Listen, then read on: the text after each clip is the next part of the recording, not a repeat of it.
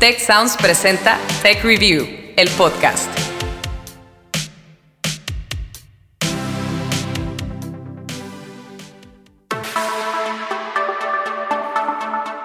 Hola, ¿cómo están? Bienvenidos a Tech Review, el podcast. Historias para mentes curiosas.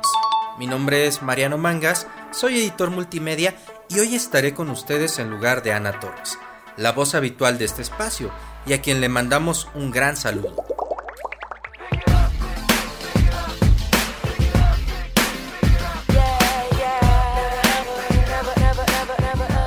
Quiero empezar el episodio con una pregunta. ¿Qué tienen en común Justin Bieber, Serena Williams, Leonardo DiCaprio y Barack Obama? What a point! Serena Williams scrambling throughout. And the Oscar goes to Leonardo DiCaprio. It starts with a passion. Sí, todos son famosos. Cada uno es bastante exitoso en su respectiva disciplina, por supuesto. Pero además, todos han recurrido a procesos de coaching. ¿Ustedes habían escuchado alguna vez sobre este concepto? Seguro que sí. A mí, por ejemplo, ya hasta me han invitado en varias ocasiones a tomar una sesión de coaching. Sin embargo, me he resistido porque no sé muy bien en qué consiste. No estoy muy seguro de necesitarlo y la verdad me da miedo que sea una actividad en la que solo me tomen el pelo. Si algo similar les ocurre a ustedes o al primo de un amigo, déjenme les cuento que llegaron al sitio correcto, pues aquí vamos a resolver ese tipo de inquietudes. Hoy presentamos coaching. ¿Qué, cuándo y para quién? sí creo que la gente está acudiendo más al coaching. No creo que por moda, creo que porque funciona. Acaban de escuchar a Mario Sandoval. Él es Master Coach en Desarrollo Humano y para entrar en materia nos comparte esta definición. El coaching eh, no es una ciencia, es una actividad. De hecho, la Federación Internacional de Coaching lo llama como una interacción. Sí, es una interacción entre un coach y un coachee. Al cliente del coach se le denomina coachee. Ok, ok, pero ¿qué es lo que buscan estos dos personajes? Nos responde Antonio Simancas, presidente de la International Coaching Federation Chapter México y Exatec en Administración Pública, Campus Ciudad de México. para transitar hacia un estado deseado, que puede ser un objetivo, una meta, y en el cual el, el coach tiene la responsabilidad de dar ese acompañamiento al, al cliente. Parece que el panorama se va aclarando un poco, ¿no creen? Mi único problema es que ahora el coaching me suena muy parecido a otros procesos de acompañamiento. Habla de nuevo Mario Sandoval. Hay muchas cosas que no son coaching y que ayudan a la gente a su manera. ¿Acaso se referirá a la psicoterapia, el mentoreo o la consultoría? Veamos qué nos dicen de estas tres actividades para distinguirlas del coaching.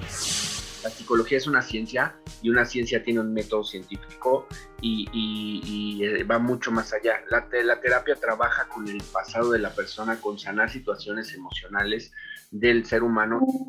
Entonces, el coaching no es una ciencia ni pretende serlo. Por otro lado, esto es lo que lo hace diferente de la consultoría y del mentoring. Un consultor, por ejemplo, pues generalmente te da la solución, te da consejos, te da la metodología. Un mentor igual te puede transmitir sus, sus experiencias, sus vivencias. Un coach, en cambio, orienta a su cliente o coachee para que encuentre por sí mismo la solución. En la práctica sabemos que no, no siempre es muy claro lo que las personas quieren y justamente pues esa es un poco la labor del coach, hacer ese acompañamiento, explorar, desafiarlo y permitirle que, que vaya encontrando es- ese camino. La meta podría ser, por ejemplo, dar un giro en nuestra carrera o romper la burbuja de confort en ese trabajo que tanto odiamos. Ser más organizados o dejar de procrastinar y ya acabar con ese proyecto pendiente. Ya saben a qué me refiero. Si hablamos de empresas, el acompañamiento de un coach puede servir para mejorar el estado de ánimo, promover una comunicación más efectiva, fortalecer el trabajo en equipo, renovar servicios, aumentar las ventas, etc. Y si se trata de liderazgo, el coaching es de utilidad para desarrollar un estilo más empático. para aprender a delegar, conseguir un balance entre las responsabilidades y el ocio o planear el tan ansiado retiro. Lo importante aquí es que eh, los clientes pues puedan pasar a un siguiente nivel, ya sea encontrando su potencial, alcanzando eh, un nivel de desarrollo de sus talentos o que simplemente se decidan hacer lo que no habían podido hacer. Por ello, Chris Rueda, coach empresarial especializada en marketing digital, se autodefine junto con sus colegas como una especie de guía.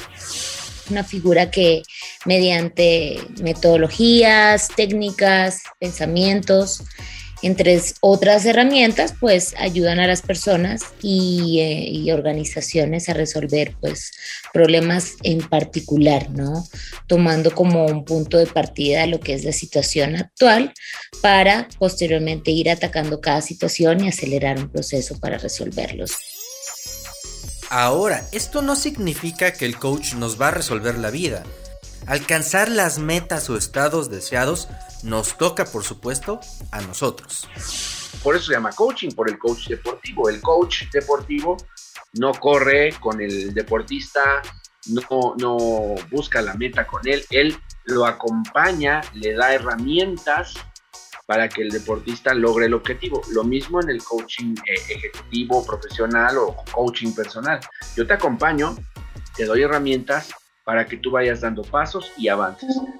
Vamos a una pausa y al regresar analizaremos paso a paso lo que debe hacer un coach para cumplir su cometido. Reflexionaremos sobre las cualidades de este personaje y los tipos de coaching más frecuentes. Si quieres conocer más sobre el comercio y los negocios, te invitamos a escuchar Territorio Negocios. La experiencia del cliente o del usuario es cada vez más importante. El podcast en el que hablamos sobre las nuevas tendencias de innovación, emprendimiento, finanzas y liderazgo en México y en el mundo. Escúchalo en Spotify, Apple Podcast y Google Podcast. Tech Review, el podcast.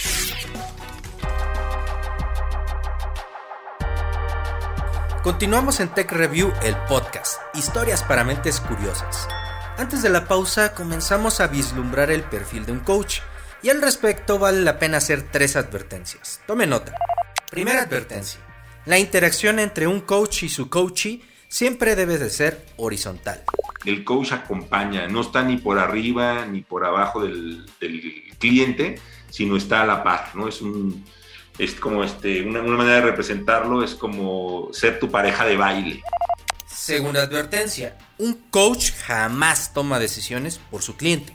Muchas de las personas piensan que el coach es el que les va a dar la solución directa de todos sus problemas. Este, básicamente lo que hacemos es por medio de herramientas enseñarles a darles una solución inmediata y a, a buscar la mejor manera eh, para llevar a cabo eh, los procesos.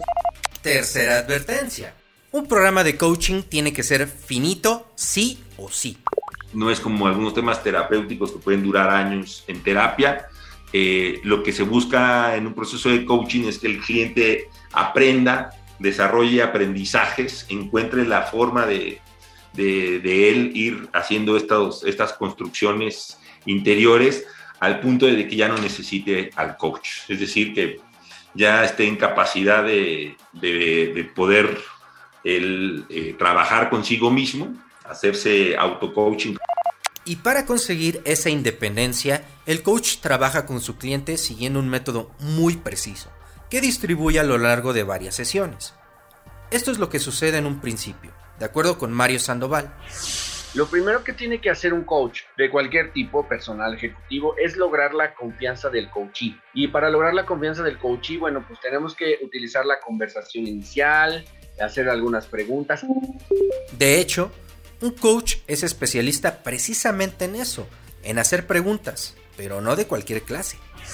Comenzamos a hacer algunas preguntas que lleven a, a primero al, al coach a entender qué es lo que está pensando, qué siente, cómo lo está viviendo. Y después eh, llevamos a preguntas más fuertes. ¿Como cuáles? Antonio Simancas nos comparte algunos ejemplos. Preguntas que le permitan a la persona pues revisar desde, desde su interior si ahí donde están es donde quieren, donde quieren estar o si quieren estar en otro, en otro lugar. Y bueno, pues si deciden moverse, si deciden plantearse una meta, un objetivo u otro lugar al que desean estar, ahí es donde entra el acompañamiento del, del coach. Recuerden que todo esto pasa en la primera sesión, durante la cual el coach también está obligado a hacer lo siguiente. Hablarle de mi código de ética en el que le hablo de la confidencialidad, en el que le hablo del respeto que vamos a tener y no involucrarse nunca eh, personal ni emocionalmente con la persona a quien estás atendiendo. Son cosas que deben estar sí o sí en cualquier código. Una vez que las reglas del juego están bien puestas sobre la mesa, el coach retoma las preguntas, como en la situación hipotética que nos comparte Mario Sandoval. Si a mí me contrata una empresa cervecera como coach ejecutivo, yo no soy experto en cerveza, ni en la producción, ni en la venta, pero soy experto en hacerle al directivo de ventas las preguntas adecuadas para que le encuentre, ah, caray, le llamamos que le caiga 20 o que sí, que diga, ah, caray, pudiera yo utilizar esta opción, pudiera yo lograrlo así, pudiera yo lograr estas metas. Sin embargo, en esta parte del proceso es cuando muchos programas de coaching fracasan. ¿Por qué? Depende mucho de lo que el coachee realmente esté comprometido a hacer. La información verdadera en una sesión de coaching, la información pura para lograr un objetivo, sale del coachee, no sale del coach y el resultado final es un plan de acción. Después de todo este proceso de reflexión, vamos al proceso de convicción en el que tú te convences que los pasos a seguir son estos y a ponerlos en blanco y negro, generemos un plan, ponle fechas, ponle horas, ponle métricas, resultados reales que tú te comprometes a lograr, no conmigo, contigo mismo o con tu empresa. Ahora bien, aunque un buen coach tiene la habilidad de adaptarse a las necesidades de cada cliente, lo cierto es que, debido a las demandas crecientes del mercado, el coaching es cada vez más especializado. Si esos resultados van encaminados a la salud, pues es el coach. Si esos resultados van encaminados al desarrollo del ejecutivo de la empresa, pues es coaching ejecutivo. Vamos, el apellido tiene que ver con el expertise del coach o cómo se quiera vender. Y en este sentido, Julio Ávila de Coaching for Business nos ayuda a pasar lista de las opciones que suelen estar disponibles a nuestro alrededor. Coaching ejecutivo. Que está básicamente pensado para, eh, para digamos, ejecutivos de niveles medios y altos. Eh, con el objetivo de logro de resultados, ¿no? Específicamente. Coaching personal es un tema de un one-on-one con una persona en el cual te entiendes cuál es la situación que está pasando y cómo lo puedes estar ayudando. Por eso es enfocado a unas actividades muy concretas con ese tipo de, de, personas. Coaching de vida. Está basado, digamos, en procesos de, desarrollo humano, ¿no? Eh, en donde trabajan con personas totalmente independientes y se basa más en, dos elementos eh, motivadores, ¿no? De las personas, como puede ser la eh, autosuperación y la autorrealización. Ok, ahora entendemos que hay distintas opciones de coaching, pero lo más importante sería saber cómo distinguir si necesitamos recurrir a uno para nuestra empresa, organización o para nosotros mismos. Mario Sandoval menciona las señales a las que debemos estar atentos querer cambiar no es suficiente. Tiene que haber un compromiso fuerte en el que yo diga, sí, necesito en este momento hacer algo diferente en mi vida porque las cosas no funcionan. Y muchas veces eso solo pasa cuando hay improntas fuertes emocionales, cuando pierdes algo, cuando quiebras, cuando te duele, cuando se muere alguien. Es cuando mucha gente dice, ah, ahora sí, por su parte, Julio Ávila nos explica una de las principales motivaciones de las empresas al buscar servicios de coaching. Es justamente para que desde otro punto de vista, ¿no? En donde alguien más ya pasó por ese proceso, eh, ya sea para emprender un negocio, ¿no? Eh, entender sobre el tema de liderazgo, entender sobre las finanzas, eh, la idea de cómo generar equipos multidisciplinarios o simplemente para conocer nuevas formas de llegar a los objetivos. Ey, pero también hay que hablar de las experiencias no tan gratas. Por eso hay que ser muy cuidadosos al elegir un coach. como siempre lo digo, así como hay dentistas malos, hay coaches malos y hay contadores malos y hay contadores buenos y dentistas buenos. Sobre todo, asegurarse que de verdad es un coach, porque hay muchos que se presentan como tal y no tienen una formación profesional. Los famosos vende humo que se denominan coaches y que te aseguran que tú vas a lograr ser el mejor del mundo mundial y pasan meses y no lo logras, pero sigues pagando cursos o sigues pagando eventos, ¿no? Y es que este es un negocio bastante jugoso. Les hablo de 22 mil millones de dólares que podría alcanzar en 2022, según la propia International Coaching Federation. Ahí también está su punto débil. De repente empieza mucha gente a decir, ah, pues yo voy a preparar coaches y empiezan a sacar coaches como Ya Express. Les enseñan dos o tres detalles, les enseñan a motivar, les enseñan a hacer una que otra pregunta y dicen, ya eres coach, ¿no? Entonces, por eso no será el respeto. Al volver de la pausa vamos a compartir una serie de consejos para evitar fraudes y sacarle el mejor provecho a cualquier programa de coaching. Cuida tu mente. Los expertos del TEC de Monterrey brindan herramientas y consejos para potenciar una vida positiva. ¿Por qué nos es tan difícil a veces perdonar? Un programa con ejercicios y rutinas para ayudarnos a cultivar una vida plena. El perdón es una elección. Escúchalo en Spotify, Apple Podcast y Google Podcast. Tech Review, el podcast.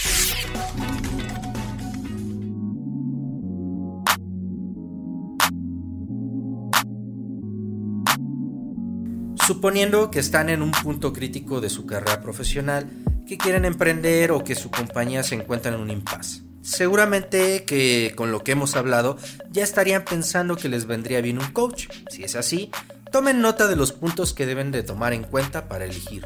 Antonio Simancas, presidente de la International Coaching Federation Chapter México, recomienda que pues siempre veas al menos tres opciones de coaches.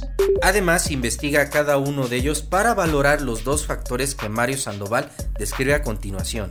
Es algo eh, que podemos identificar en un contador, en un doctor, en un carpintero, en un, en un profesional. Congruencia. Si yo voy a ver un carpintero y ese carpintero tiene puros muebles desvencijados en su local, pues, ah, caray, me pone a pensar si realmente hay una congruencia entre lo que él fabrica y lo que él usa. Algo semejante ocurre con el coaching. Hay personas que te dicen, te voy a vender un entrenamiento fabuloso en donde te vas a volver millonario porque yo te voy a llevar a, a hacerte millonario. Y de repente ves al coach y notas que evidentemente él no es millonario. El segundo aspecto que tienes que analizar es su experiencia. Que alguien te lo recomiende, alguien que tiene resultados. Tú estás viendo que tu, que tu pariente está creciendo, está logrando sus objetivos, sus metas, logró algo que se proponía desde hace mucho y entonces le preguntas, oye, ¿qué hiciste? Ah, pues fui con este coach. Ok, estoy viendo resultados. Si tus candidatos reúnen congruencia y experiencia, vas por buen camino. Ahora procede a entrevistarlos. Creo que es como cualquier servicio. Cuando yo voy a comprar, comprar el servicio de un contador, pues le pregunto dónde estudió, este, eh, le hago algunas preguntas que estén relacionadas a saber si me va a sacar de mi bronca fiscal, si me va a ayudar o, o, o me va a marear. Aprendimos que en el proceso de coaching son ellos quienes hacen las preguntas, pero en esta etapa tú eres el que los tiene que cuestionar, particularmente sobre los tres elementos que destaca Antonio Simancas. 1. Su código de ética. La ICF tiene establecido un código de ética, que esa es eh, la, pieza fundamental. Eh, eh, todo coach pues se debe de apegar a ese código de ética y esa es la garantía para el, para el cliente de que quien le esté en un servicio de coaching pues tiene una serie de responsabilidades que están muy bien acotadas dentro de ese código de ética. Y si el coach lo rompe, puede ser amonestado. Existen eh, los mecanismos de que en caso de que el coach incumpla con el código de ética o haga una mala práctica o algo indebido en su proceso de coaching con el cliente, el cliente lo, lo puede denunciar 2. Su certificación. Recordemos el viejo dicho, papelito habla. Entonces las personas que quieran eh, contratar un coach pues yo les recomiendo acercarse a, a la ICF, tiene una plataforma en internet en donde se puede verificar rápidamente al, al coach si es o no coach, si tiene una credencial. 3. Su más reciente actualización. Yo este, estudié hace 10 años coaching, sin embargo la ICF pues me exige que cada año esté yo actualizándome. Entonces todo esto que le llamamos educación continua pues se vuelve la base de, de un coach profesional.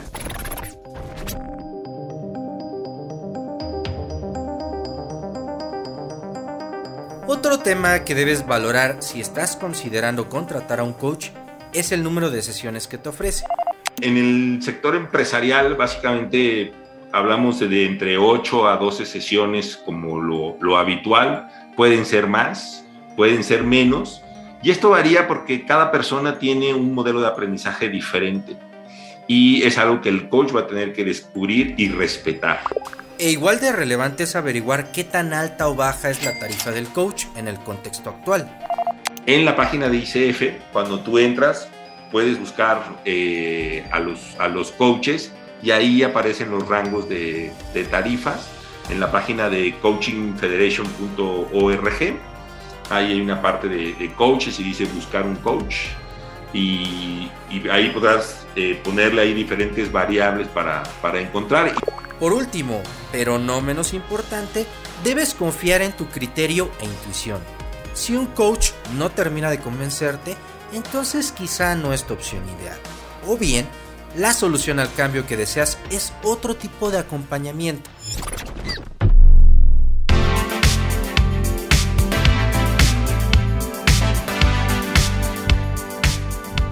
Gracias por haber estado en Tech Review, el podcast. Historias para mentes curiosas. Cuéntenos qué les pareció este episodio. ¿Creen que les pueda ser de utilidad? ¿Aprendieron algo nuevo sobre el coaching? Todos sus comentarios nos interesan y por eso siempre está disponible el correo de Ana Torres, ana.torresmoya.tech.mx. Recuerden que este es un espacio de Tech Sounds donde nuestro objetivo es fomentar una cultura del conocimiento, de la mano de los expertos. Yo soy Mariano Mangas y en el episodio de hoy participaron Karina Rodríguez en la edición, Guadalupe Luna realizó las entrevistas, el guion es de Carmina de la Luz y Orlando Oliveros hizo la producción.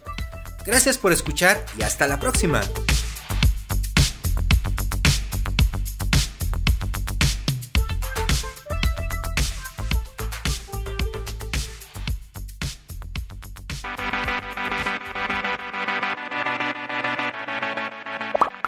Recuerda contarnos qué opinas de este episodio usando el hashtag TechReview, el podcast, en nuestras redes sociales.